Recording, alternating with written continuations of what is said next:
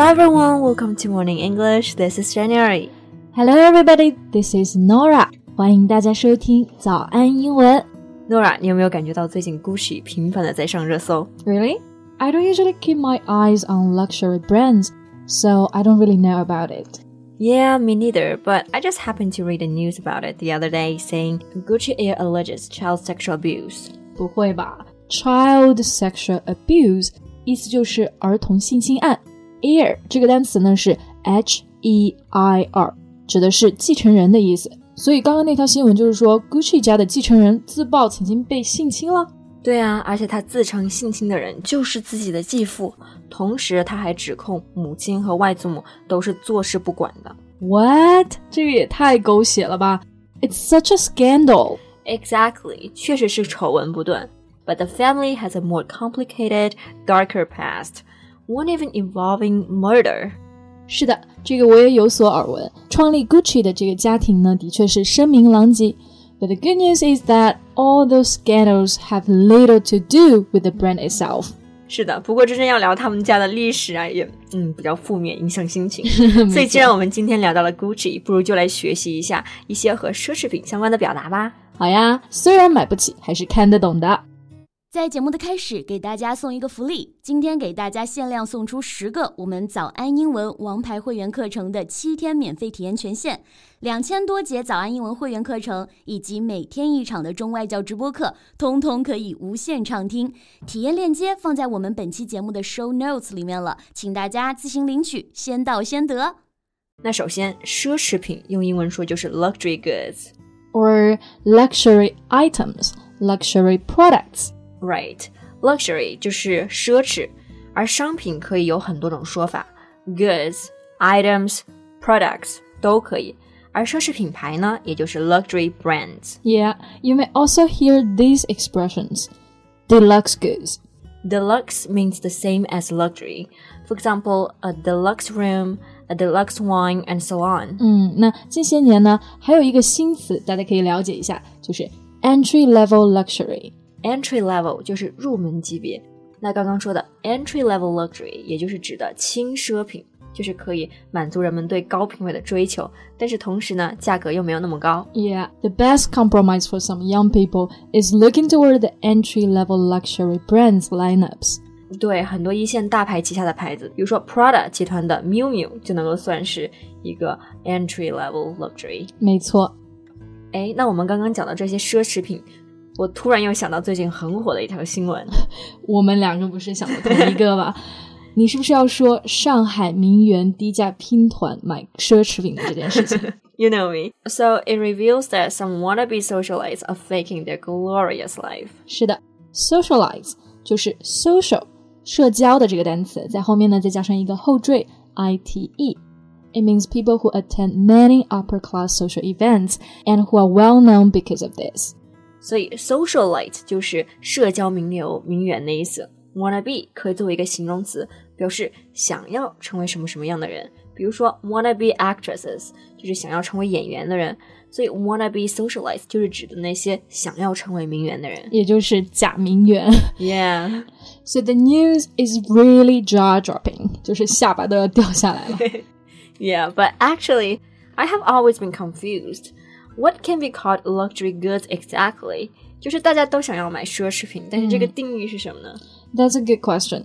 那我之前呢在网站上呢看过一个很有趣的解释。It says that a luxury item is not necessary for living, but gives you pleasure or makes your life more comfortable.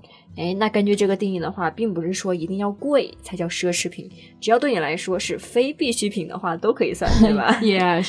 So, for example, wealthy people may view a new iPhone 12 Pro as a normal good.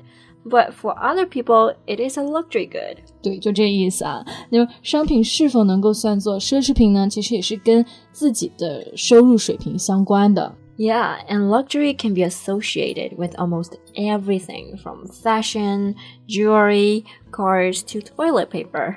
是的，各种商品呢都有可能成为奢侈品。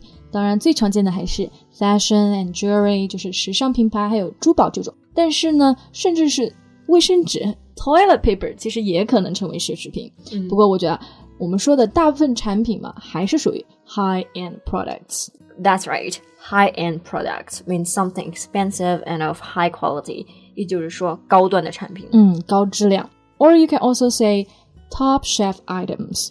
Top shelf, shelf 它的意思就是架子的意思，摆在架子的最上面一层，也就是指的高级货。嗯，那如果我们要说 低端的产品嘛，那些便宜货，那是不是也可以说 low end, bottom shelf products？ You got it，其实就是取反义词嘛。High 对应 low，top 对应 bottom，非常好记。那我们刚刚讲到了奢侈品，它并不单单是贵，那具体来说，通常还会有什么样的特色呢？ Well, if you examine how luxury brands describe their offering on their website, you will find some words occurring very frequently. Such as Exclusive and exceptional. 啊，那这两个词的确是经常出现在奢侈品的网站。第一个呢就是 exclusive。It means only to be used by one particular person or group，也就是说是独有的、专属的。是的，你会发现很多奢侈品宣传的口号就是只有自己的品牌才是独家的。比如说，both Prada and Tiffany have designed an eyewear range made with exclusive features. 对，就是这些款式啊，或者是材料啊，它们都是独家才有的。那或者呢，你可能看到 exclusive 这个词呢，还会出现在很多时候促销的时候。那有的广告就会说 online exclusive，就说只有在网上的专卖店才有。Right，那另外一个词呢，就是 exceptional，meaning unusually good，非常卓越的。嗯，对。For example, Gucci says it uses exceptional materials combined with exceptional workmanship to create products that allow its customers to display exceptional refinement. 啊，这是卓越的材料加上卓越的工艺，所以他们的产品呢也是卓越至极。就是广告还是很厉害的。对那很多这种奢侈品的质量还有款式也的确是比较经典啊，可以穿用很多年。 Yeah, meanwhile, those brands also serve as trendsetters. They lead or popularize a new fashion, style, or movement. 是的 ，trend setter，trend 呢意思就是潮流嘛，set 是确定，所以这个词的意思就是时尚的领袖或者是标签。对那这个也是奢侈品之所以这么贵的一个原因之一啦。不过我最后还想到一个，most deluxe comedies are also tailor-made。 Yeah, tailor-made or tailored means making for a particular person or purpose，也就是中文当中的量身定制。 Right. For example, Prada uses the phrase tailor made to market its made to measure service. Made to measure，这个就是量身定做。Prada 它的量身定制服务一直都是非常出名的，通常要经历数百道的工序，确保精美的裁剪。那讲这么多，我觉得还是要回到开头那句话：虽然买不起，还是看得起，可以欣赏的。是的，那今天呢，我们就学了很多可以用来描述奢侈品的词汇。That's all for today's podcast. This is Nora. Thanks for listening. This is Shan. See you next time. Bye. 今天的节目就到这里了。如果节目还听得不过瘾的话，也欢迎加入我们的早安英文会员。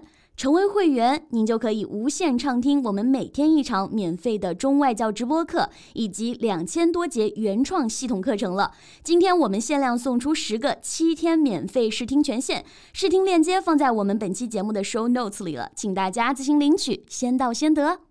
This podcast is from Morning English. 学口语就来早安英文。